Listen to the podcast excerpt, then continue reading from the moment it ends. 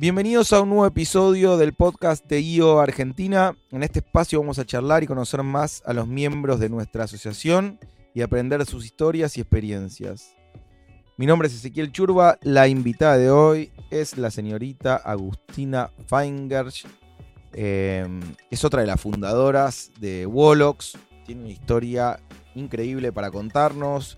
Supongo que varios ya escucharon el capítulo de Luciana, que es una de sus socias. Eh, Wolox personalmente es una empresa que me fascina, me fascina cómo funciona, me fascina eh, su historia y, lo que está logrando en muy pocos años.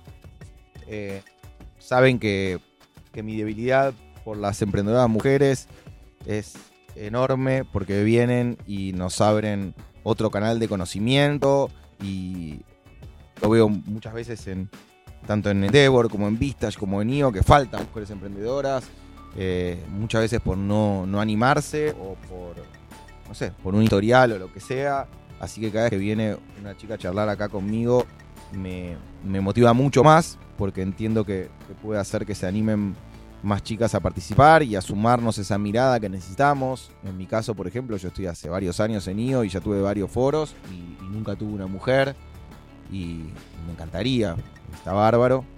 Así que bueno, tenemos la suerte de tener hoy a Agus con nosotros. Bienvenida. Muchas gracias, muchas gracias por la invitación y me sorprendió lo bien que pronunciaste mi apellido. Sí, sí, sí, sí, sí, lo estuve practicando toda la noche. Ah. Eh, ¿Cuál es eh, el origen de este apellido?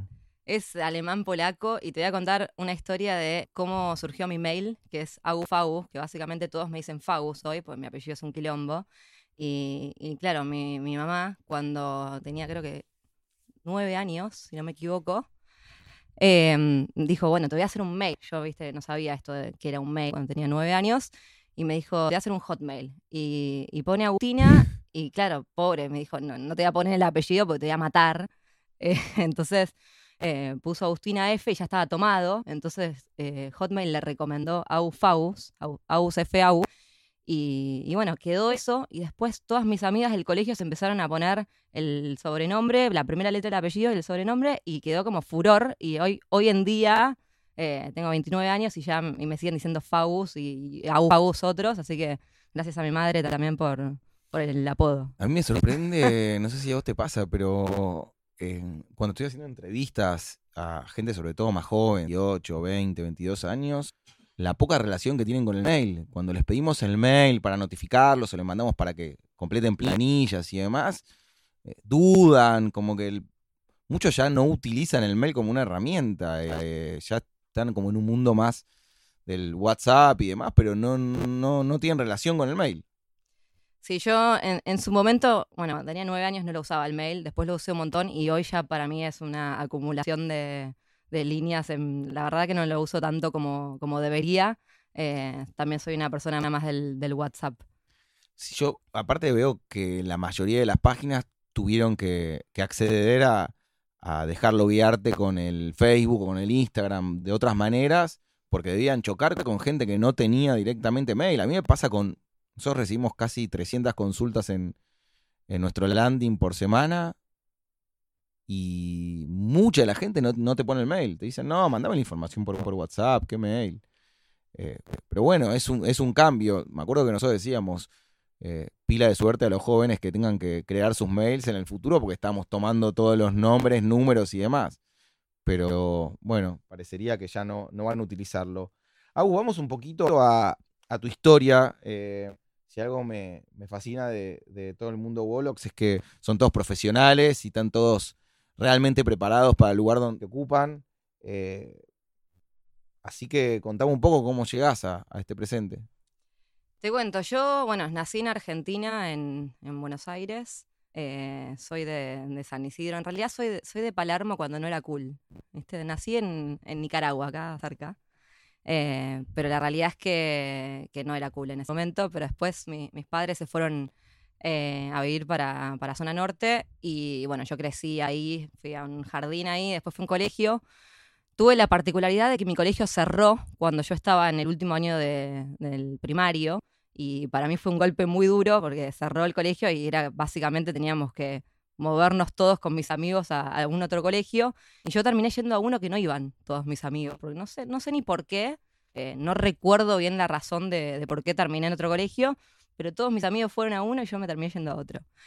Y que, que la verdad que, bueno, eh, no, no me fue tan mal, digamos. Eh, la verdad que eh, después conseguí otro grupo de amigos la- mu- muy, lindo y me quedé con un grupo de amigos de- del primario que los veo en- hoy en día y son como mis hermanos.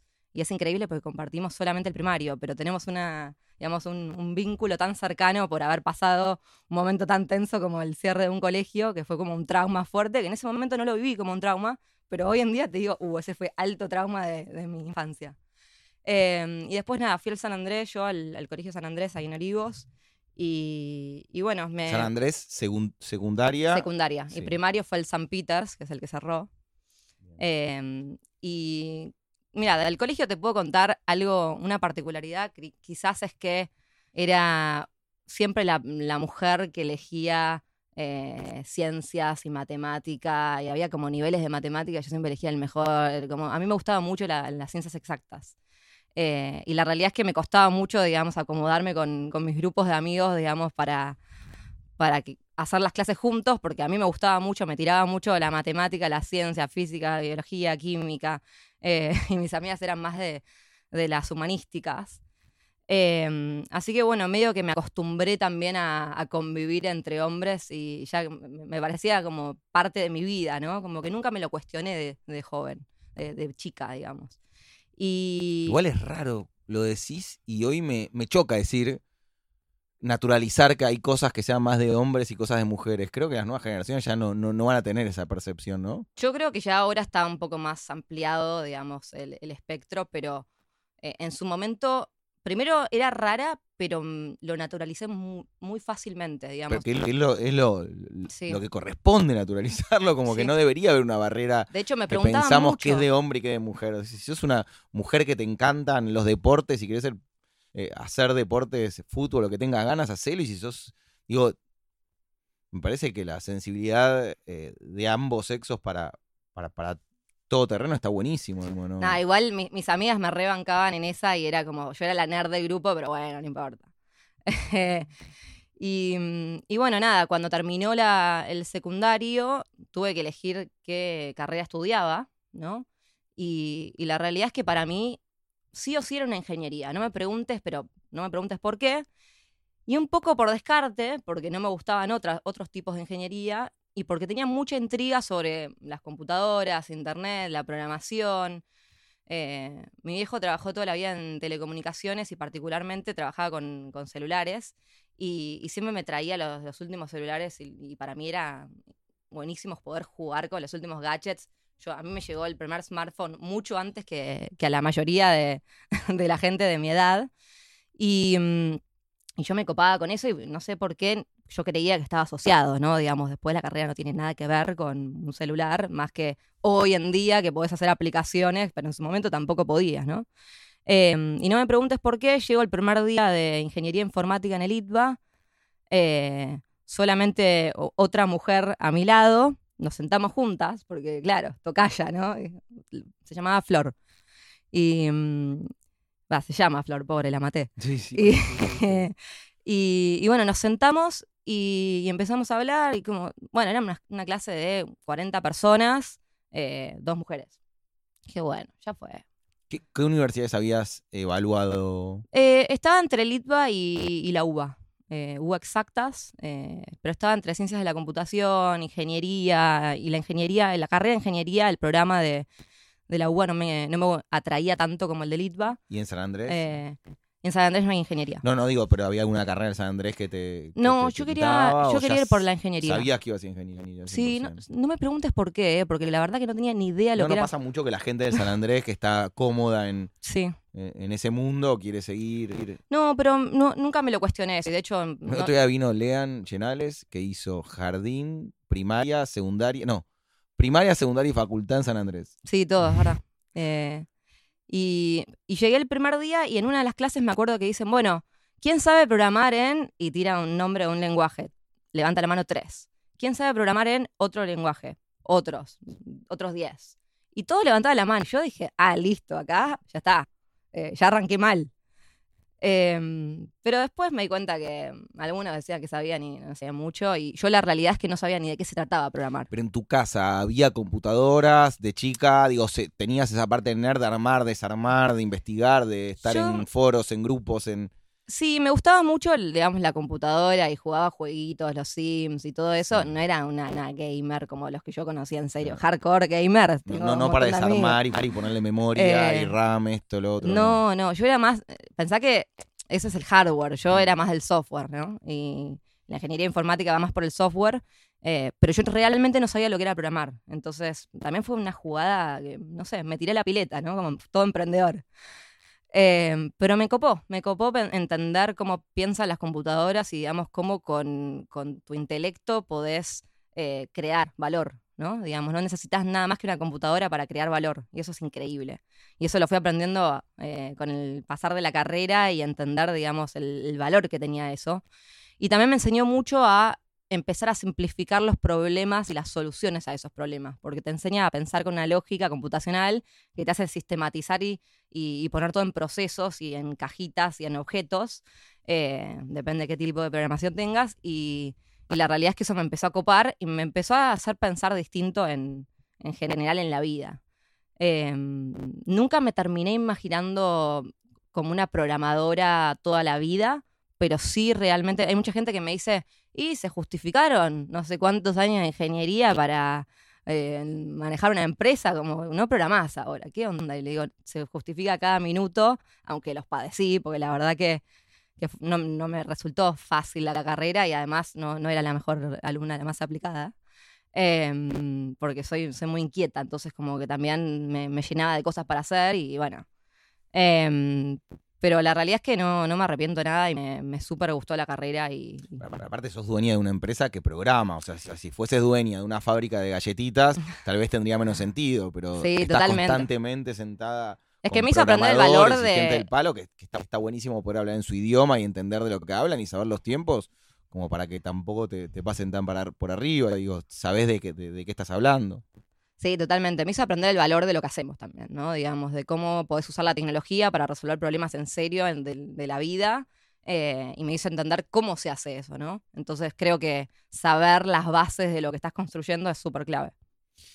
Yo creo que hay otro amigo de, de IO, Martín Cogan, que tuvimos una charla hace más de 20 años. Yo tengo 38 y esto fue a los 15, más o menos 16. Me acuerdo de estar tomando con él una cerveza por ahí y me dijo, yo sé que el futuro pasa por las computadoras. No me preguntes cómo, pero sé que el futuro pasa por las computadoras. Un visionario. Y, me, y claro, y todavía eran, era, no existía claramente ni Facebook ni nada. Y creo que vos siento que tenías esa misma percepción de que no sabías bien de qué ibas a trabajar, vivir, pero entendías que en el mundo del, de- de- del desarrollo de apps y de, de- de software había un- una oportunidad grande y que la capacidad que están dando cada vez más las máquinas y lo- todo lo que estaba pasando te iba a dejar a da- dar un salto mucho más grande. Sí, sí, había algo que me atraía así medio de instinto, pero que, que se notaba que, que era el futuro. Y además me, me gustaba mucho, digamos, a nivel. ve- Yo veía la- el programa de la carrera y me copaba. Bien, y cuando llegás entonces a Litva, empezás a, a conocer la Luciana y al, al núcleo ese pre-Wolox, eh, que eran dos compañeritos, ¿no? Sí, la realidad es que éramos todos, eh, si querés, compañeros, pero la realidad es que cursábamos todos en, distintos años, distintas materias. Eh, el ITBA, la verdad que te perdés bastante, digamos. No, No es que hay un año cerrado y no, no te cruzas con nadie de otros, de otros años. Eh, así que, digamos, yo era una de, la- de las más chicas también del, grupo, y si no, creo que sí, la más chica, y, y conocía en general a, a todo el resto. Eh, pero me lo había cruzado en una clase a uno, en otra clase a otro, otro era un, amigo de un amigo, entonces Pero ¿cuál fue la empatía que empezó a reunir a este grupo que fueron eh, el, el génesis? el de- grupo se fue armando, digamos, de, de- entre amistades y gente que iba trabajando junto y también después empezamos a, a- a buscar talento dentro de, de la universidad eh, y fuimos agrandando el barco, ¿no? Digamos, eh, teníamos una oportunidad muy grande y cada vez empezaba a ser más grande y teníamos que sumar más gente y mirábamos a, a la gente que teníamos en nuestro alrededor y decíamos, esta gente muy talentosa, sumémosla. Entonces así fue como empezamos a, a crecer la empresa, eh, mirando nuestra propia universidad, que después eso obviamente no escalaba solamente mirar el ITBA. Eh, Ya vamos a llegar a esto, pero hay algo que me, me rompió la cabeza de Lu y que es, cada vez que lo, lo cuento en una mesa, lo pienso, es el manejo de acciones que tienen Wolox, que es por, por, por tiempo y por, por sacrificio y demás. Tiene una manera de manejar el, el reparto que, que lo charlamos bastante. meritocracia, lo sí, una llamamos. meritocracia que me, me- me- nada, que me, me parece futurista, me parece lo, lo mejor del, del universo, pero que es tan difícil de, de entender y de aceptar para los mortales que, que nada, es una genialidad que puede funcionar en Wolox, pero es difícil. Sí, es una parte, igual, no es, no es el todo, pero digamos, es una parte que nosotros incentivamos a que una persona que performa bien, digamos, pueda eh, de alguna forma tener skin in the game y, así es como damos bonos. Eh, es una metodología común, creo que en Wolox la llevamos al próximo extremo, eh, con sus cosas buenas y sus cosas malas, ¿no? Pero creo que también hizo que, hoy sea, Wolox sea lo que es, porque trajo mucha gente al barco que, digamos, tiene la camiseta más puesta desde el día cero, ¿no? Ya vamos a llegar a Wolox y ya vamos a ver este tema. El que le interese y si quiere escuchar, eh, paciencia, pero sigamos con tu desarrollo personal para, para llegar a, a, a Wolox. Em, aparte de, te recibís de ingeniería en, en ITBA, conoces un poco al, al primer equipo de Wolox y haces un posgrado, hacías cursos, estudiaste que algo más. La realidad es que acá es cuando se, se mezclan las líneas, ¿no? Porque yo no había terminado la carrera, estaba en tercer año y arrancamos Wolox. Y, y entonces yo se- seguía estudiando y estaba trabajando full time, digamos full life, Mm. como trabaja un emprendedor. Eh, me acuerdo que, que teníamos, tenemos, teníamos y tenemos todavía un grupo eh, de estudio que llamábamos La Tribu. Eh, y básicamente era la tribu, pues nos jun- juntábamos a la noche después de ir a Wolox en la casa de, de uno de los chicos eh, y tirábamos hasta las 4 o 5 de la mañana eh, porque, porque teníamos que, en algún momento de la vida teníamos que estudiar eh, y después arrancábamos a la mañana de vuelta, íbamos a una clase quizás y después nos íbamos para Wolox, era una locura, o sea, yo el ritmo que seguía en ese momento creo que fue eh, lo que me dio la gimnasia para hoy poder trabajar 24/7. La gente me dice, no entiendo cómo trabajás tantas horas, le digo, es que tengo un ejercicio de haber estudiado y trabajado al mismo tiempo que, digamos, hoy hasta me parece que no tengo ni suficiente eh, tengo mucha más, mucha menos carga que lo que tenía en su momento, ¿no? Sin una responsabilidad más grande. Y terminás ITBA y ent- entonces ya no tenías tiempo como para hacer posgrados o muchos cursos y demás. Bueno. ya estabas en el baile de Wolox. En realidad, más o menos, porque yo no soy una persona que, digamos, sigue el caminito como hay que seguirlo, yo siempre medio que voy en contramano, ¿no? Y, y en la mitad decidí, eh, a- apliqué a una beca a Singularity University y, y cuando quedé me fui a, a San Francisco. Eh, y Eso no por IO, por tu cuenta. no, no, eso fue por mi cuenta. Porque IO tiene eh, un convenio también con. Sí, pero eso fue posterior. O sea, yo no estaba ni en IO en ese momento, fue Por hace eso. varios años. Y de hecho, el programa que, que hice en Singularity hoy ya no existe más.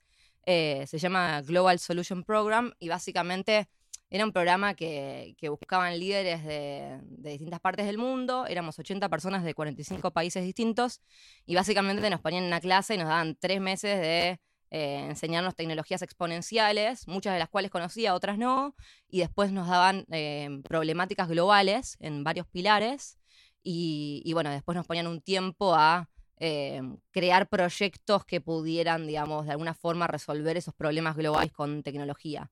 Eh, y esa es una historia, digamos, de cómo hice un, un pequeño emprendimiento que algún día también te puedo, puedo contar de eso, que se llama Musi. Eh, No, pero- apa- no aparece en tu LinkedIn. Eh, probablemente no aparezca en mi LinkedIn, eh, que es una pequeña empresita que de hecho hoy sigue viva. Lo que pasa es que, digamos, no le doy el fuego que, que necesita un emprendimiento. Para, ¿es una que llegó a Chile, no? Eh, no, no, esa es otra. Ah, ok. Esa es otra. Tenemos con, con Lu creamos varias Sí, empresas. Sí, sí, Lu me contó, Con esa me acuerdo perfecta, que fue la que habían conseguido una beca Sí, o ese fue de Dino- eso. Ese se era, era un muñeco que básicamente le enseñaba a los chicos a programar. Sí, sí, Eh, visionarias en ese momento. no. Me acuerdo que lo creamos así como una tormenta de, de creatividad una noche eh, en la oficina. Y, y básicamente estábamos apostando por un proyecto que nosotros queríamos contribuir, pero nada, nosotros estábamos en Wolox, estábamos apostando por Wolox. Y, y bueno, nada, en una de esas aventuras que hicimos con Lu, aplicamos a, a Startup Chile y quedamos. Y bueno, nada, fue otra, otra aventura, también otro capítulo. Em, pero nada, la realidad es que siempre, digamos, siempre. Pero Musi es otra, ¿no? Es esta, Musi es otra. Em, la verdad que siempre estuvo atado a, a Wolox y de hecho cuando estuve los ocho meses que estuve ahí vivía en la NASA, en, ahí en Mountain View, en California. Y, y, bueno, esto era como mucha, mucha carga horaria, entonces yo lo que hacía era solamente me sumaba a los directorios, por suerte había una, una mm, gran diferencia horaria, con lo cual si yo me quedaba hasta re tarde podía sumarme a las reuniones de, directorio de, de Wolox y bueno, durante el día eh, estaban las clases, a la noche teníamos eh, los workshops, entonces no paraba, o sea, yo era como 24/7. Y mm, la gente se reía porque yo era Singularity durante el día y Wolox durante la noche, entonces era como era un lío. Pero bueno, nada, nada distinto a lo que hacía antes, ¿no? Digamos, facultad. Cambiaste, sí, cambié... va por Singularity. Exactamente. Y, bueno, la realidad es que Singularity a mí me abrió mucho la cabeza eh, en, algunas cosas de decir, bueno, pará, yo estudié tecnología y estoy estudiando tecnología y tengo, conozco mucha gente que hace tecnología, pero no, no, conocía tanto de las problemáticas globales que podíamos resolver con tecnología. Y ahí fue cuando dije, acá hay algo que me mueve, ¿no? Acá hay algo que digo, esto yo es algo que, con lo que puedo contribuir, porque como te dije antes, a mí me, me volaba el bocho decir, bueno, creo valor con programando, pero si encima puedo crear valor que puede salvar vidas, ¿por qué no? Digamos, y cambiarle la vida a alguien ya es un montón. Em, y ahí fue cuando dije, bueno, pará, entonces como que hay que alinear un poco más eh, todas las cosas con las que hago para todas las cosas que hago para con esta visión, ¿no? Y esa fue un poco mi visión de vida de usar la tecnología eh, para generar un impacto positivo, ¿no? Eh, en las personas, en las comunidades, en, en Wolox, afuera de Wolox, como creo que ese es un poco mi eslogan de vida, pero se alineaba muy bien con, con, lo que era la visión de Wolox, ¿no? Em, que la, visión de Wolox básicamente era transformar eh, digitalmente la comunidad, las, las corporaciones, los startups, todo aplicando tecnología para generar una solución mejor, ¿no? Pero vos tenías, aparte, como una mirada un poco humanista también. Sí, pero la, la, la, capté ahí cuando me di cuenta de lo graves que eran un montón de cosas que yo no tenía en mi día a día, ¿no? Yo tuve una vida bastante, digamos, amena, digamos, en términos de... Y, y una vida linda, ¿no? Y, y de repente me encontraba con eh, la líder de la revolución siria, que era una mujer, y vos no podías creer que esa mujer se había cargado, era una chica de 29 años, se había cargado toda esa revolución ella sola, ¿entendés? Y estaba ahí en Singularity conmigo y me decía, eh, no, no, me, tengo que volver porque estoy abandonando todo mi pueblo, mi pueblo se está mm. suicidando porque yo no estoy allá. Y yo decía, uh, o sea, yo dejé y a mí en Wallox me tiran un besito, pero eh, a ella la extrañan en serio, ¿no? Y, creo que ahí como que también caí de cuántas cosas están pasando y, cómo podés tener realmente impacto haciendo un montón de cosas que, mm, digamos, tenía más impacto de lo que yo pensaba, hacer un, par de cosas bien para ayudar a otros. Em, y, siempre me quedé con esa, como esa mirada, no sé si vos le podés llamar humanista, yo, yo la llamo, no sé, para mí es orgánica, es natural. Eh, no creo, yo, no la veo natural. O sea, eh, eh, creo que la gran parte de los emprendedores y empresarios no encontramos la manera de, hacernos espacio y tiempo para, para tener esa, ese costado. es que yo está buenísimo si lo tenés y si puedes combinar, yo creo que potencia mucho también las empresas. Empresas que, que le dan esa visión le, le, retorna y, y es re difícil también, ¿no? Es re difícil también para un emprendedor, creo, digamos, desde el vamos, poder tener una visión, digamos, de impacto y que no comprometa tu, tu negocio. Y yo una vez me escuché una charla en un evento en, Nueva York que era el de una empresa eh, que decía algo que, que yo siempre pensé, que es, si no podemos crear empresas que creen valor, digamos, y generen impacto y ganar plata por eso, digamos, estamos haciendo todo mal, porque solamente, él decía, solo podemos pensar empresas como sociedad, solo pensamos empresas eh, que generen valor y sean malas para la humanidad. Ahora, ¿por qué no podemos pensar en empresas que generen impacto positivo y también ganen plata, digamos? ¿Por qué está mal ganar plata de generar un impacto positivo? Porque está como mal visto, ¿viste? Como que si sos ONG que generas impacto y si sos empresa sos malo.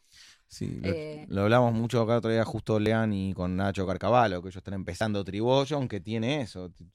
Por una parte es plantar árboles y darle oxígeno al universo y por otra parte armar una empresa que genere y que dé dividendos. Entonces eh, tengo esa discusión seguida con ellos de cómo, cómo se puede hacer. El otro día veía el documental de Bill Gates también, con ah, toda la fundación que él tiene.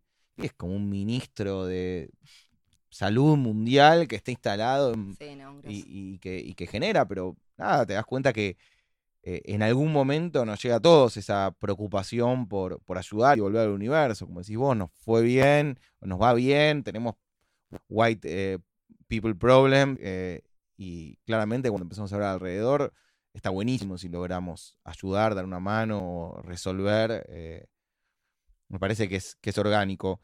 Y también veo en acá eh, Stanford, ¿estuviste ahí? Sí, después, como me, me quedé después de Singularity ahí, tuve una charla con mis socios, en realidad me volví a Buenos Aires y tuve una charla con mis socios que dije, tenemos que estar en Silicon Valley, ¿viste? Jugué el juego de, del emprendedor que ve el Silicon Valley como la meca y, mm, dije, bueno, vamos a abrir Wolox Silicon Valley. Ya habíamos hecho un intento de abrir Wolox en Miami y nos salió bastante mal porque estábamos realmente muy fuera del mercado que, que teníamos que atacar. De hecho, creo que fue un- una mala estrategia de, de go-to-market desde el vamos.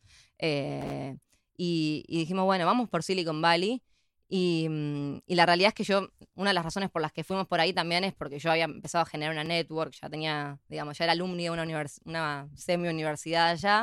Y, y además teníamos un par de clientes. Entonces se hacía, hacía sentido que por lo menos explorara un poquito más de qué se trataba Silicon Valley. Y, y- y creo que ese fue, digamos, el periodo de más aprendizaje y, y, eh, que tuve a nivel emprendedor, si querés. Pero, pero pará, Eh. Silicon Valley está acá y Stanford está acá. No, bueno, Silicon Valley es toda la bahía, eh, San Francisco es el, el- el- está arriba de todo y después tenés, digamos, todo lo que baja, que es eh, Palo Alto y donde yo Sí. vivía, Mountain View, y, Stanford está en el medio, ¿no? Eh, Queda una hora de, de San Francisco. Ok, por eso digo, por eso estar en Stanford estudiando y tener la empresa en, en Palo. En, en Sí, Silicon. básicamente cuando, cuando yo, yo decidí, digamos, que, que, fu- que- que fuéramos por Silicon Valley, la empresa era yo, entonces donde yo estaba era la empresa. Ah, ok, no, entonces no, no, pensé que habían armado físicamente un, un lugar no. con personal. Nosotros nunca, nunca desembarcamos en un país sin tener eh, varios clientes y varias razones para estar ahí. Y, y la realidad es que teníamos los clientes bastante distribuidos, pues teníamos en Los Ángeles, teníamos en alguna parte de California, como que no estaban todos concentrados, entonces tampoco, tampoco nos hacía sentido desembarcar una, una operación ahí. Eh, además Ese de es que... un lindo consejo que le das a, a muchos emprendedores que, que escuchan de no cargarse de costos altos antes de estar funcionando. Hay veces que eh, yo veo que hay, hay mucho esnovismo en el emprendedurismo y que hay pibes que dicen, bueno, no, quiero tener una oficina con cocina, con, con máquina de bebidas y con un chef cocinando y todavía no facturan ni, ni un, ni un dólar. No, bueno, ese es un muy lindo sueño, pero todos los emprendedores sabemos que esa no es la realidad. Y pasa Eh. que yo veo mucho emprendedor que junta plata y sobre todo en tecnología y la, la- la- la prende fue fuego. Eh, ojalá todos tuvieran esa humildad de pensar en que hay que primero generar y después gastar, pero yo lo veo en, en- varios casos al revés. Bueno, eso con, con mis socios siempre estuvimos bastante alineados de hasta no generar revenue recurrente en una, en una región, no desembarcamos en serio. De hecho, ya me da vergüenza contar esto, pero en, en un momento vivía en la casa de, de una familia. O sea, literalmente vivía en el living. me- por Airbnb me, me alquilé el living de una familia. Y era gracioso porque estuve un, un periodo de tiempo viviendo, digamos, en el living de una familia. Y me acuerdo que tenía reuniones de directorio a las 5 de la mañana porque había diferencia horaria. Habría que hablar bajo. Y claro, me tenía que ir a dar una vuelta a manzana porque despertaba a todos, ¿entendés? Se separaba de la cocina con una cortinita. Eh, era muy gracioso. Y, y bueno, después crecimos. Y Mejoró, mejoró. Sé que el departamento Wol- Wolox en Palo Alto es bastante lindo. no, ese está buenísimo. sí, sí, sí, sí, sí, Sí, Hay varios que pasaron por ahí de visita lo que sea y me dijeron que bastante bonito. Sí, reci- recibimos a todos ahí. Y ya en su momento también me recibieron a mí en, en muchos departamentos, muchos emprendedores y, y- y también un poco es devolver. eh, Karma. devolver un poco el, el- sí, pasar la, la pelota para adelante, el pay it forward. eh, la cadena de favores de los emprendedores vale la pena. Entonces tenemos Sitba, Singularity, Stanford. Ah, bueno, Stanford no, no hice un MBA, yo hice un- una especie de máster en entrepreneurship eh, que está ahí en Stanford, porque ya estaba ahí, la realidad es que no es que fui a hacer eso, sino que dado que estaba ahí y estaba, digamos, buscando generar comunidad y encontrar un poco eh, emprendedores y eh, empresarios y, me empecé a conectar y me empecé a meter en network, eh, así fue como llegué, entre otras cosas, a IO.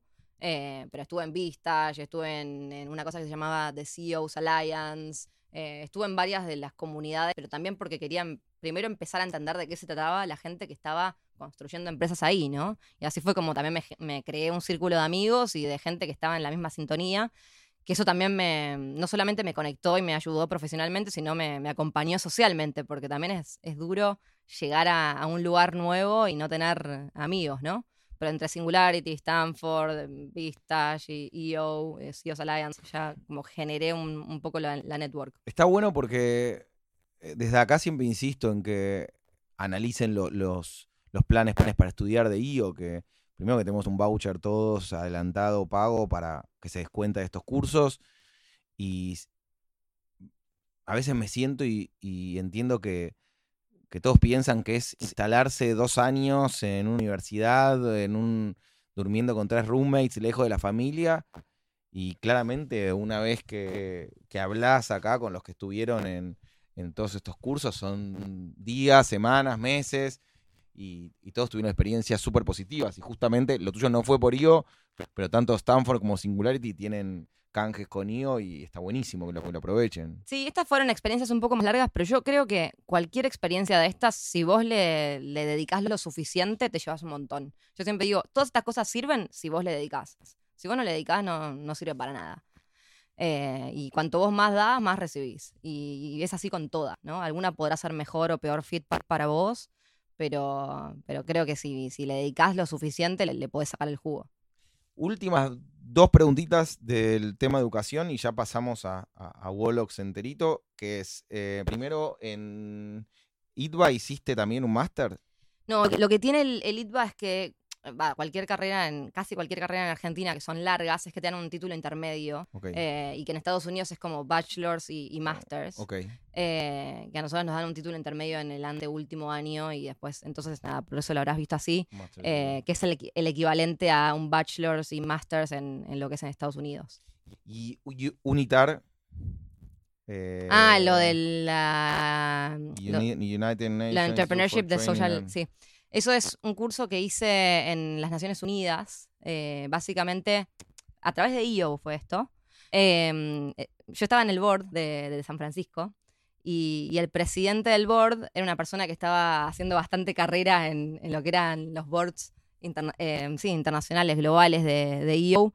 Y en una de esas lo, invitaron a, las Naciones Unidas eh, a hacer este curso y después a, dar una charla. Y como él no pudo ir, eh, y justo era como un, un, evento muy de emprendedores y de diversidad. Me dijo, che, ¿por qué no vas vos? Eh, en vez, ya que yo no puedo ir, y aprovechás, digamos, y le sacás el jugo para el chapter.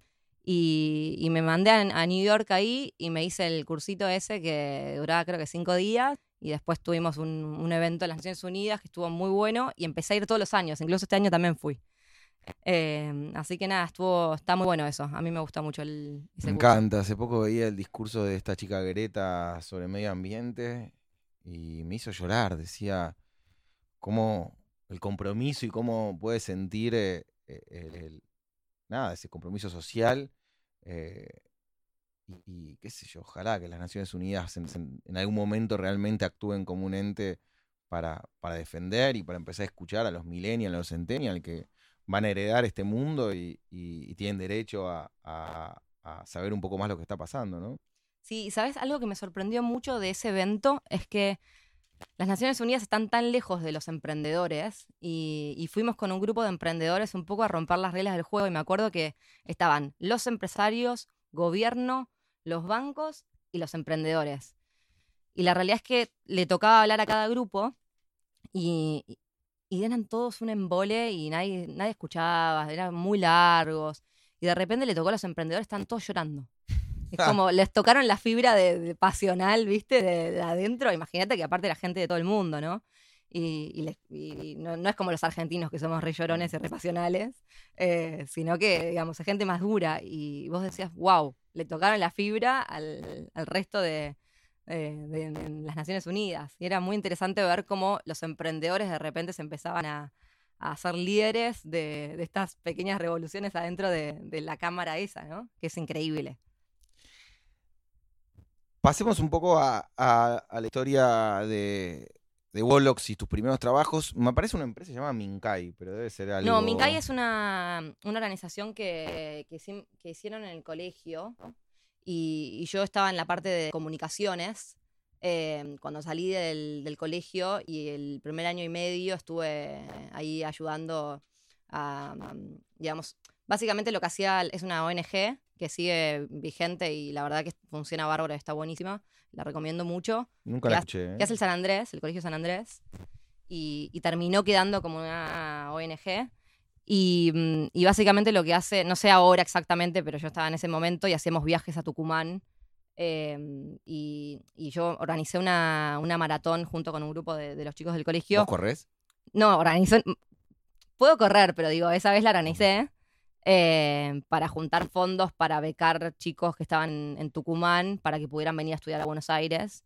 Eh, y ese era un poco el, el objetivo, ¿no? Becar chicos para que pudieran salir y además ir al colegio y ayudar a construir eh, las distintas cosas que, partes que faltaban del colegio, o armar una biblioteca, o armar una sala de computación, o ayudar a hacer una feria. Es un, pueblito muy chiquito que se llama Palomino en Tucumán. em, y básicamente vive alrededor de un colegio, ¿no? Y, y todos los padres del colegio están alrededor y, y bueno, necesitaban ayuda en su momento y, la- y salieron varias becas ahí y, y siguió creciendo la organización, ¿eh? La verdad que yo, digamos, la, la veo de lejos ahora, pero me, me- me emociona. Te- te- todavía tenés relación con el networking de San Andrés y de Ditela, do- do- dos de los polos más fuertes que hay en, No, en Buenos no, ¿eh? Aires. Eh, Digo, Itba, Itba, perdón, sí. Itba. Digo, Sí. do- do- dos de los eh, lugares que, que concentran más emprendedores, jóvenes, eh, nada, y, y proyectos. Está buenísimo que, que seas parte de ambas. Y después me aparece algo Ángel Hack. Sí, Angel Hack es una hackathon que mm, cuando arrancamos con Wolox queríamos hacer una hackathon interna, pero la realidad es que Para explicar que es una hackathon para Ah, los que mortales. Una hackathon es, eh, bueno, en su momento, aparte ahora está un poco deformado, pero básicamente era un espacio en el que programadores se juntaban un día 24 horas y, y literalmente 24 horas no dormían. Eh, y yo a veces me, me sumaba a eso, a hackear, ¿no? A hackear un problema. Entonces, básicamente, agarrabas un problema que tenías, armabas una, una solución, te armabas un, un grupito de trabajo y después lo presentabas y lo exponías ante un jurado y era como una especie de competencia de startups, pero armados en una 24, 24 horas.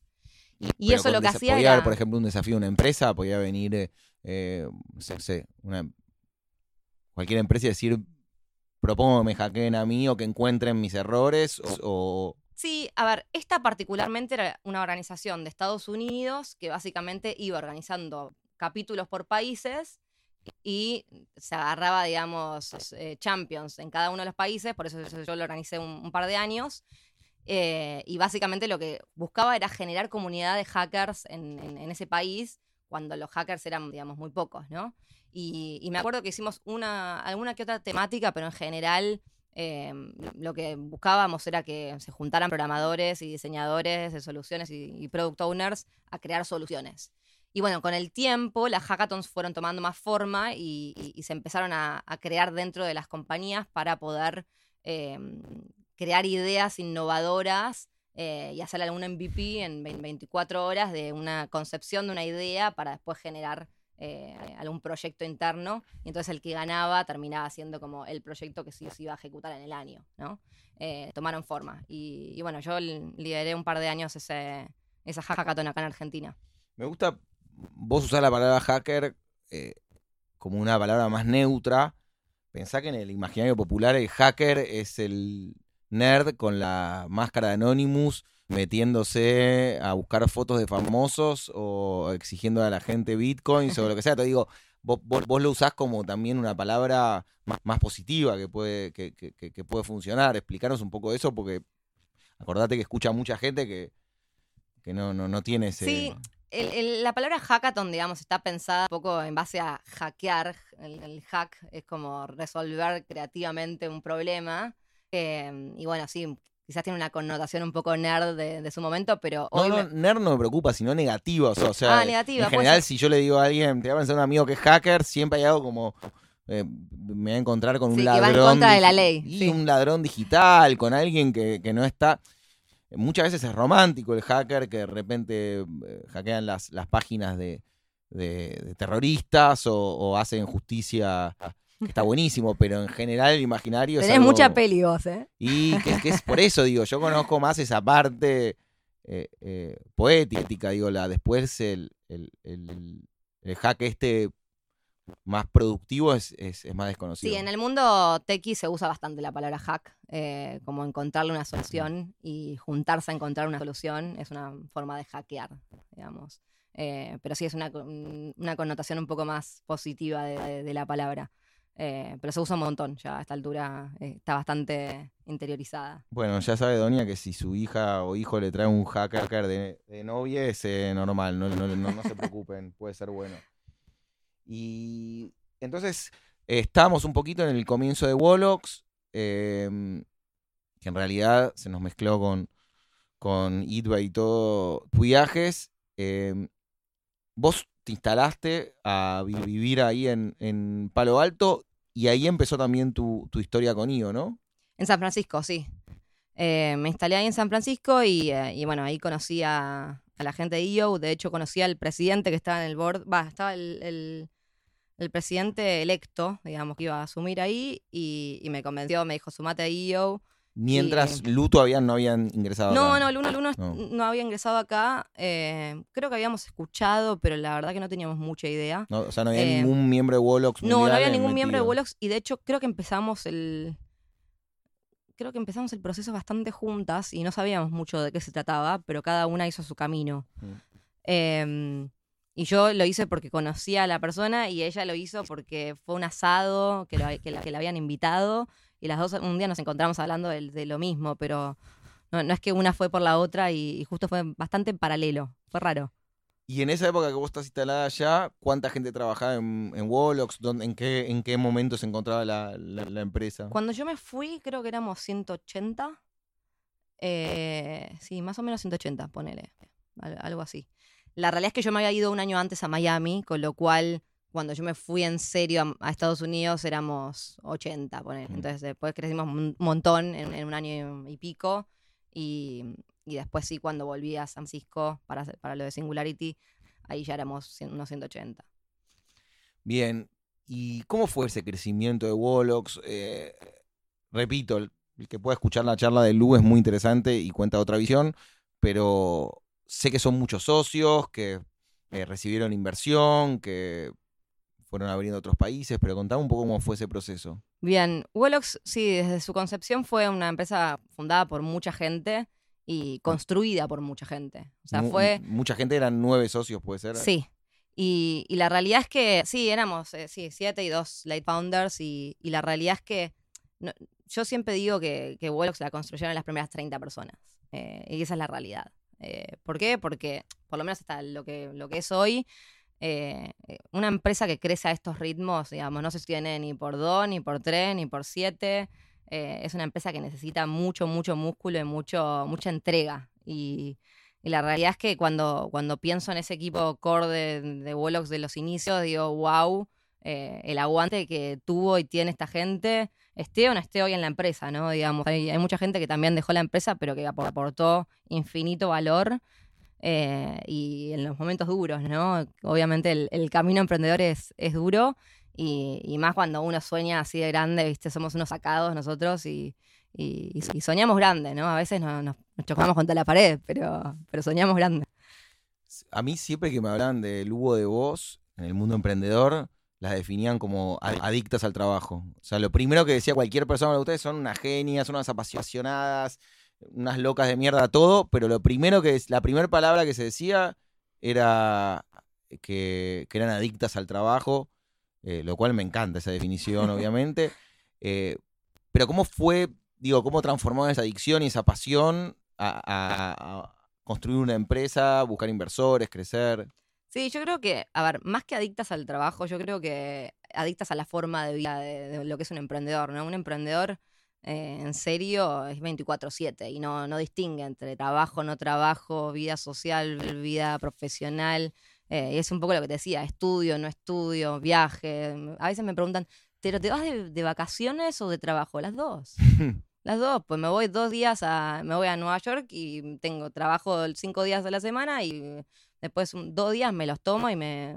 Y, quizás ni siquiera, me tomo un rato del jueves y un rato del martes y después el domingo entero. Y la realidad es que yo no separo tanto entre trabajo, vi- vida social, vida profesional. Es como que es, es más la, la integración eh, y balancear la vida integrada todos los días que otra cosa, ¿no? Y, y eso hace que eh, yo tenga energía todo el tiempo para, para estar con esto. Y, la realidad es que mm, incluso los que, los que dicen que se paran bien, y es muy difícil que apaguen la, en la radio, la tele en serio, ¿no? Digamos, un emprendedor que cuando tenés un problema, tenés un pro- problema, lo tenés siempre, ¿no? Cuando tenés algo que, te gusta, te gusta y te gusta siempre, no te, te gusta a veces y lo apagás. Como no apagás lo que te gusta y no apagás los problemas. Eh, entonces, creo que es, es un poco engañoso decir como separación entre trabajo y vida. Y para mí la vida es el trabajo y el trabajo es la vida. Y no, si, si realmente tengo que esperar a tomarme vacaciones para vivir la vida, entonces estoy haciendo las cosas mal. Porque Ah. las vacaciones, ¿cuánto, ¿cuánto tiempo te puedes ir de vacaciones? Entonces yo prefiero vivir la vida eh, todos los días, ¿no? Y, y- y a ustedes siento que les funcionó muy bien esa varita mágica de elegir socios, que muchas veces lo, lo charlo en reuniones en, foros y demás, y es difícil encontrar un socio que uno le dé acciones de su empresa y lo haga trabajar y, sienta que trabaja para el otro. Eh, ¿Por qué crees que a ustedes se, les, dio tan bien eso? Yo creo que más que que se nos dio bien, creo que supimos navegar el, camino de, ser muchos socios. Y, hay cosas buenas y hay cosas mu- muy malas y muy difíciles, si querés. Eh, y creo que lo que supimos hacer es resolver y, y estar ok con, con que no vamos a estar siempre de acuerdo, porque si somos un montón no vamos a estar siempre de acuerdo. Y como parte de nuestro ADN es la diversidad, entonces también tenemos que estar ok con no estar todos en, la, en exactamente Pero digo, en, en lo mismo. trabajar de corazón, dar el 100% de vos y no mirar tanto lo que hace o no hace el otro y, y- y- y tienen como ese sistema de premio y castigo, pero digo, Nos alineamos igual, nos alineamos Sí. igual quizás en las formas, en el cómo o en, en el día a día no hacemos las cosas de la misma forma que lo haría otro, pero nos alineamos. Cada tanto tenemos que hacer como un check de alineación, porque obviamente, digamos, somos un montón de personas y bueno. Eh, pero también cada uno encontró su lugar y, y lo, fue, lo fue construyendo y lo fue creciendo y también cada uno encontró su lugar en cada etapa de la empresa. Y creo que, que eso es algo súper importante también, encontrar tu lugar en la etapa de la empresa. si y yo que- cuando vi vos pasaste por 10 lugares de la empresa. y que no, para cla- tratar. claro, y que no siempre, yo de hecho pasé por, por casi todas las áreas, te diría, eh, y, y la realidad es que, mm, digamos, en algunos momentos la empresa te necesita en un lugar y otros momentos te necesita en otro, y en algunos momentos vos estás más arriba en energía o más bajo en energía, y, no podés, digamos, siempre ser Superman, ¿no? Entonces hay momentos en los que también los socios te tienen que bancar cuando no estás al 100% eh, y, y potenciarte cuando estás al 100%. Contame para, de nuevo, como con palabras para un- una persona que nos está escuchando y que no tiene grandes conocimientos. ¿Qué es lo que hace Wolox? Eh, ¿qué, tipo de clientes y qué, toma y qué tipo de proyectos desarrolla? Bien, Wolox nos definimos como un innovation studio que hace transformación digital. ¿Qué significa esto? Nos metemos junto con, con empresas grandes o medianas eh, en distintas partes del mundo a pensar cuál es su estrategia digital, ¿sí? Cómo podemos usar la tecnología para resolver algunas problemáticas de la empresa, de la industria y, digamos, el problema después de todo que resuelve esa empresa y, y ayudamos, asesoramos, construimos un plan en conjunto, co-creamos ese plan estratégico que tiene mucho que ver con, con nuestro aporte de tecnología y mucho que ver con el negocio también. Y una vez que armamos ese plan, después ejecutamos productos digitales eh, que digamos, son parte del plan. Productos digitales pueden ser aplicaciones móviles, pueden ser proyectos de, no sé, una web app, una página web que tenga alguna funcionalidad particular, eh, servicios de payments, una wallet virtual. Da- dame un ejemplo icónico, real, que hayan hecho, un, un proyecto que estés orgullosa de punto a punta. Estoy orgullosa de muchos proyectos. Bueno, uno te que doy diga, alguno, este, e- este lo van a conocer y me parece... te doy alguno que pueda. Hicimos, por ejemplo, un banco digital Bien. eh, y que no- no voy a dar demasiado detalle, pero básicamente eh, un, un cliente nuestro que era un banco muy grande dijo, yo creo que me tengo que meter, digamos, en eh, la pata digital, pero la realidad es que es muy difícil ir a contramaría e ir con, con las reglas de un juego de un banco, ¿no? Y además las regulaciones en ese momento no estaban listas para que existieran los bancos digitales en la Argentina. Y, y bueno, también nosotros empezamos a construir este concepto de eh, un banco digital que iba en paralelo y hasta le hacía la competencia, si quieres, al banco. Ah, o sea, no tenía la franquicia de su propio banco. No tenía la franquicia y no era una empresa paralela. Y, bueno, básicamente construimos la concepción de, un banco digital cuando no existían, digamos, los bancos digitales, cuando no existía eh, PayPal en la Argentina y bueno, construimos este producto que, está, está, muy bueno. Y, después empezaron a surgir un montón de, proyectos alrededor de eso y nos especializamos un montón en, lo que era fintech a partir de nuestro aprendizaje con esto, ¿no? Em, y así como se me ocurre ese, se me ocurre un montón. Y hay mucho también en, retail. Eh, tenemos varias aplicaciones y varias plataformas que básicamente conectan eh, proveedores con, digamos, el, sistema de, back office, con los usuarios finales. Eh, y la realidad es que hay una, una, lógica, digamos, tan compleja en un montón de empresas que la tecnología puede resolver, que si vos te pones a pensar y a modularizar el problema, empezás a encontrar un montón de aplicaciones modulares que se pueden empezar a integrar y, cada vez podés resolver más eh, el, proceso, ¿no? Y facilitarlo y agilizarlo y generar un montón de, ganancias, de wins, pero no solamente, digamos, en, dinero, sino también en, la experiencia del usuario y del, cliente y del proveedor y, de todas las personas que están integradas y de todos los stakeholders. Entonces, eso te, te, copás cuando empezás a ver la cantidad de cosas que podés hacer con la tecnología y que cuando lo vas ordenando y lo vas haciendo bien, cada vez puedes construir algo mucho más grande, mucho más importante. Y eso en todas las industrias, ¿no? En la industria de la salud, eh, conectar pacientes con, médicos, eh, donadores, con, órganos, como eh, con, pacientes con órganos. Es increíble cómo podés de repente en el mundo, de, en esta era globalizada, de repente ver que hay tanta información y no está bien conectada. Eh, y eso creo que es muy groso de la tecnología. Sí, a mí me sorprende a veces grandes empresas que no tienen esa conciencia de, como política empresarial. Eh, acá estuvo en otro gran podcast de Andy Dorfman y, Andy está en mi, en mi, segmento que es la moda, la indumentaria, y me contaba lo que le costaba explicarle a grandes marcas de ropa y grandes retailers que, armen sus páginas y que vendan online y que tengan un buen servicio. Y él les mostraba como Mercado Libre estaba pasando por arriba a las tiendas eh, físicas. Claro, que había una, una cadena de negocios que tenía 10 locales y el principal que vendía le decía, mira, si yo trabajo con vos y hacemos este laburo, vas a, estar vas a tener el online en, en el top 3. Y le costaba llegar, digo, eh, veo que aún, por más que, estemos llegando al año 2020, hay grandes compañías y como decís vos, me sorprende todavía de que a nivel salud alguien eh, tenga un accidente en la calle y no sea mucho más rápida la manera de enterarse que, que, qué información tiene. Como digo, incluso en el Estado y en la salud todavía estamos muy atrasados. Sí, sí, es increíble el upside que, que podés tener, digamos, como negocio. Igual hay muchos negocios tradicionales que vienen haciendo por inercia lo mismo hace muchos años y ofrecen mucha resistencia a lo que es la tecnología por miedo también a que se reemplace el trabajo, pero la realidad es que la tecnología no es que solamente reemplaza el trabajo, genera otros puestos de trabajo. Eh, y creo que se tiene que pensar como, bueno, ¿cuáles son los puestos de trabajo del futuro? Que la tecnología, así como está sacando, también está agregando puestos de trabajo, ¿no? Y, digamos, buscar dónde está el valor agregado que el humano puede agregar en las nuevas eh, generaciones, ¿no? En las nuevas, los nuevos desafíos que tenemos.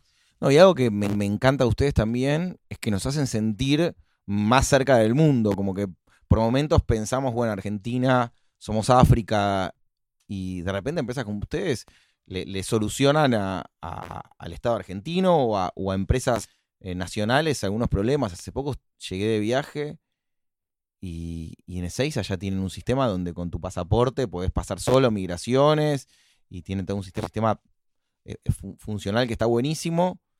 Y digo, de repente, de repente no estamos tan lejos del mundo a nivel tecnología. Podríamos acercarnos y, no es un costo, digo, absurdo, sino que es más inteligencia y ganas, ¿no? Sí, totalmente. Y, incluso cuando estás en tecnología te das cuenta de, las oportunidades que hay en el mundo.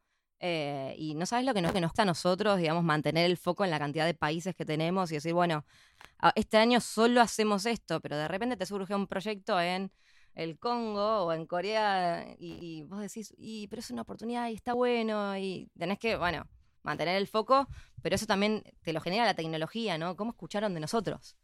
Eh, y, creo que eso es habla de cómo el, mundo está muy conectado. Entonces, cerramos un poquito el capítulo Wolox y pas- pasamos a IO, que, que estoy súper ansioso por hablar de, de lo que pasa en Estados Unidos con IO. Pero cerrame entonces Wolox. Eh, se crea esta, esta empresa, vos estás en Estados Unidos, siguen creciendo. A ver, yo estuve mucho de- tiempo en Argentina igual, ¿eh? Yo arranqué programando, como Sí. todos arrancamos.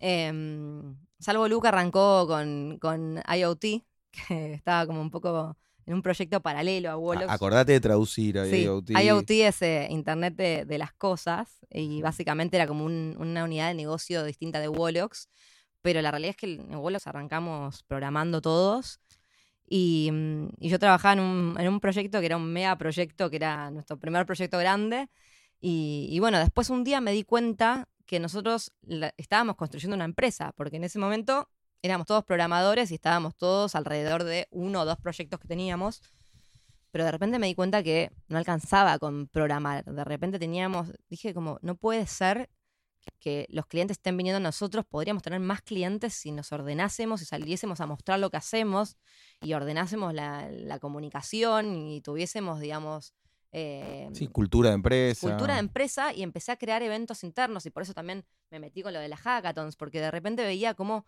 gran parte del valor que teníamos nosotros era la cultura que estábamos generando y esta gente que yo digo, que estos 30 personas que para mí eran, digamos, los que sembramos Wolox, eh, cómo lo estábamos construyendo desde el comienzo y tenía mucho que ver con, con la sinergia que teníamos entre nosotros eh, y con esta cultura que estábamos generando y esta energía que estábamos generando. Entonces dije, bueno, capitalicemos esto también y empecé también a, publicar por redes sociales un poco lo que hacíamos en nuestra empresa. Y, y al principio nos veían como un grupo de chicos que estaban jugando, pero de repente nos dimos cuenta que éramos una empresa y que eso era un montón del valor y que un montón de, de clientes nos contrataban por eso, porque veían en nosotros, digamos, las nuevas generaciones y los nuevos intereses y las nuevas motivaciones de la gente que se viene y querían crear empresas que resolvieran las necesidades de, las generaciones futuras, no del pasado. Y me imagino que aparte de ser un mercado muy competitivo el tema de los programadores, y si vos tenés cultura de empresa y hay una energía positiva y está bueno trabajar, es un motivo más para, para que alguien quiera ir a trabajar con vos y no se vaya al vecino por mil dólares más o cinco mil o diez mil o lo que sea. Sí, creo que gran parte también de, retener el talento es generar un entorno de trabajo en el que quieran trabajar, porque la realidad es que la oportunidad, hoy el costo de oportunidad es muy alto para cualquier programador. eh, y creo que está bueno generar un espacio en el que la gente quiera trabajar, se sienta incluido. eh, y justamente una de las cosas que también valoramos mucho en Wolox es la diversidad, ¿no? Y, y lo, lo ejercemos en cada uno de los pasos que damos. Eh, y, y bueno, llevamos un poco la, bandera esa de la diversidad y de que cada uno, eh, si es quien realmente es y puede serlo en su entorno de trabajo, entonces va a dar lo mejor de sí.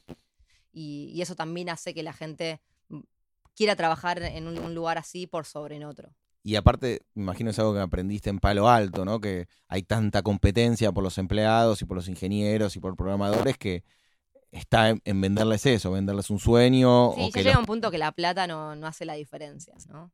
sino que es más sentirse parte y, y tatuado. A mí me pasa de ir a eventos y siento eso, que la gente que labura en Wolox tiene como un orgullo de contarlo, como que lo, lo tiran en una charla con, con una sensación de pertenencia positiva. Sí, a full, a full, somos orgullosos. Me encanta, me encanta eso, es algo que, que, que- que no es normal, es un- algo que tienen que estar muy orgullosos, porque eh, en general los empleados va, les da lo mismo o no lo valoran, entonces si, si tienen puesta la camiseta y lo, lo cuentan de esa manera, es un efecto contagio muy positivo.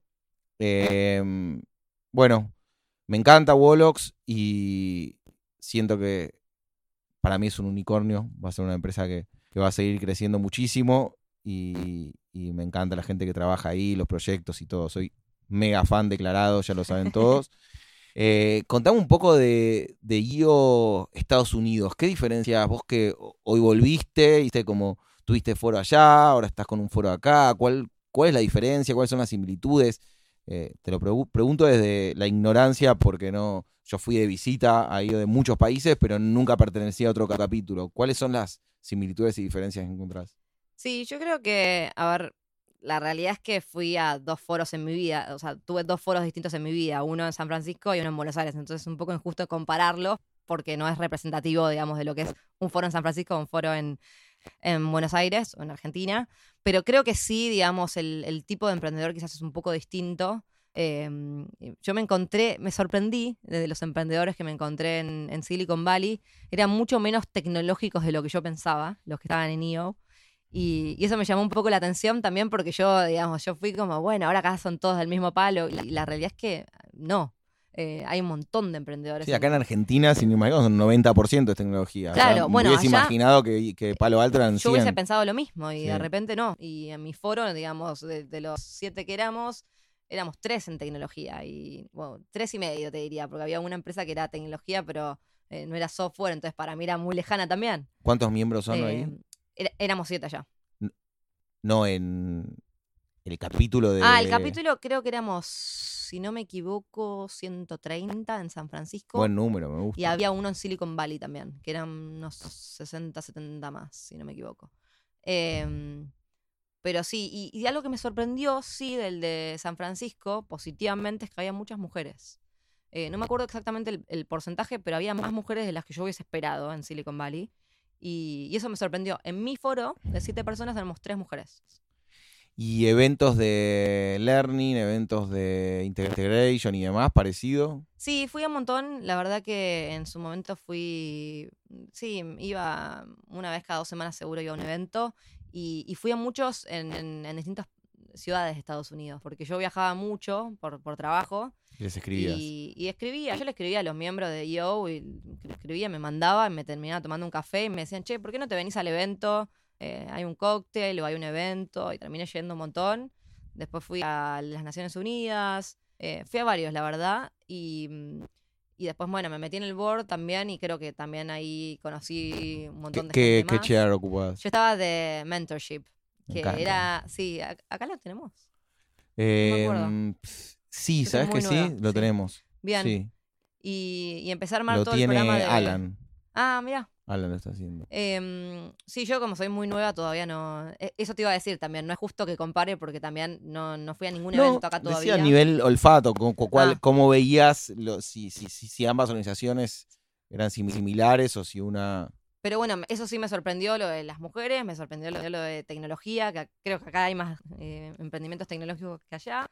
Em, y después sí me sorprendió, digamos, y, y- y no lo puedo juzgar acá, pero allá sí, digamos, la vara, lo alta que la ponían, ¿no? Era como el, el- el presidente del board, era como, mira, si vas a- vas a venir a hacer las cosas a medio pelo, no.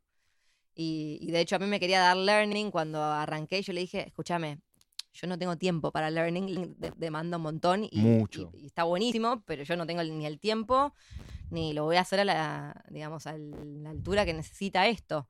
Y por suerte lo convencí de que no era la persona para learning y, y lo tomó una persona que, que era muy, muy buena, pero me estaba convenciendo y yo decía, realmente esto es un trabajo full time. Sí, sí, acá tenemos casi, yo creo que uno cada 10 días desde que lo organizan Dani, Dani Soldán y el chino, los dos, y pero muchísimo. Y eso siempre me sorprendió, digo, cómo había tanta gente tan abocada a la organización y qué groso que es, digamos, tener una organización de, de CEOs y de, de líderes de, empresas.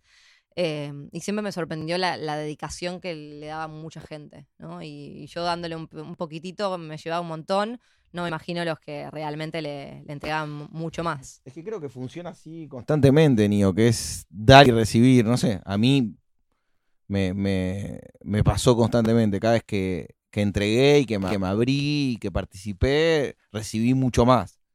Eh, Sí, ni sí. hablar, que siempre lo cuento acá en el podcast, pero fuera del podcast, eh, igual, cada vez que quise ayudar a alguien, cada vez que, que, que participé, me, me generó un, un boomerang increíble, energético y de aprendizaje y de contactos, de todo. Eh, así que estuviste, ¿cuántos fueron? ¿Dos años en, en Sí. IO de allá? Eh, sí, sí, dos años. Dos años Mm. y se produce como un enroque extraño que vos te venís acá y entras a IO y Sí. Lu se va para allá y entra a, a tu chapter de ahí, ¿no? Sí, todavía no, no lo tenemos bien definido si ella se va a traspasar pasar o no al chapter, supongo que eventualmente sí, pero sí, hicimos una especie de enroque. Me acuerdo que se fue Lu a visitarte y me la encontré en la calle, acá por Palermo. Y, la abracé le dijo, estás iluminada, la había hecho bárbaro estar en, en, San Francisco, como que volvió y era otra persona. Me dijo, sí, estoy feliz, no, estoy, muy contenta, quiero estar ahí. Digo, le... me parece que debes nosotros acá en, Argentina tenemos innata una manera de hacernos mala sangre, incertidumbre, ocuparnos cuando abrimos el auto, cuando salimos a la calle, como que todo nos genera un poquito más de estrés que entiendo que allá no, no te lo olvidas, ¿no? Sí, hay de todo igual, como en toda ciudad, ¿no? Pero digo, yo creo que sí hay algo especial y, yo lo extraño un montón. Hay, hay un algo de, energético, creo que está bueno y que te genera un poco más de paz. Em, y quizás que te hace, a veces yo, hablaba con Lu y, después ella me, me, confesaba que me decía como, estás pensando en problemas muy muy lejanos, como muy, muy grandes. Mm. Y, ella estaba acá con todo el quilombo del día a día que, ahora cuando lo, volvió la tengo yo. Iluminada estaba. Eh. A mí lo que más me llamó la atención de mi último viaje el año pasado a, a LA, de San Francisco, fue la cantidad de hombres que ves en la calle. Eso como negativo, digo, hay como una locura de gente suelta que parecen, no parecen agresivos, parecen como locos caminando, como unos hombres locos que, que, deambulan por la ciudad, crack, sí. Mm. Eso me llamó la atención, digo, con la, el ingreso que tiene, cómo no, no, no resuelven ese problema. Sí, bueno, hay mucha... downtown es como... Hay mucho debate sobre eso, sobre por qué, por qué ahí, por qué no. La realidad es que hay una realidad es que ahí sobreviven. Eh, porque, digamos, la gente en la calle en San Francisco sobrevive porque no hace tanto frío ni tanto calor en otros lugares, como puede ser Nueva York, no sobrevive mucho tiempo. Entonces también se, acumula mucho, pero también hay mucha asistencia del gobierno, entonces también de alguna forma... ¿Hay asistencia? Yo pensé Hay asistencia, el tema es que no alcanzas, no, da abasto. Em, pero hay muchos hogares y, digamos, muchos comedores y muchos refugios y sí, se ven. El tema es que también hay gente que, digamos, está en la calle de locura y anda a saber, digamos, de dónde vienen, veteranos de guerra y creo que hay, mucha locura también. Hay, sí, por eso más locos que, que, hombres me parecen, como gente... Che, y para ir cerrando, ¿te imaginás viviendo en Argentina? ¿Te imaginás viviendo en Estados Unidos, en Europa? ¿Dónde te gustaría continuar tu historia con, con, La realidad es que yo voy a estar donde Wolox necesite que esté. Y yo creo que hoy necesita que, yo esté acá y, feliz de hacerlo. Eh, me imagino que, en el Wolox que soñamos, digamos, más, más grande todavía, en algún momento me va a tener que ir acá. Eh, que ahora vivo bastante en un avión, pero tiene sentido que haga base acá. Em, pero sí, me imagino yéndome, por lo menos, no, termino de entender dónde tiene que estar mi base hoy, pero, pero sé que en el futuro va a haber un poco de mí por todos lados. Y, pero donde Wolox me necesita. Me encantó charlar con vos, como empecé esta charla, eh, importantísimo que vengan mujeres a contarnos sus historias y a decirnos que es posible, que es posible ser emprendedora, que es posible ser jefa, que es posible crear proyectos. Eh, lo digo por tercera vez, soy fanático de Wolox, me encanta lo que hacen, eh, las adoro a, todas las chicas y a los chicos que trabajan ahí, son fantásticos. Y nada, sé que sos mega trabajadora y que nos costó bastante citarte acá. Eh, así que muchas gracias por venir y darnos tu tiempo. Em, era un mensaje que quería que quede grabado y que quede eh, documentado, así que feliz de tener este capítulo con vos, Agus, y les deseo de corazón, corazón, corazón, corazón lo mejor para, para ustedes. Muchas gracias y por favor, un placer.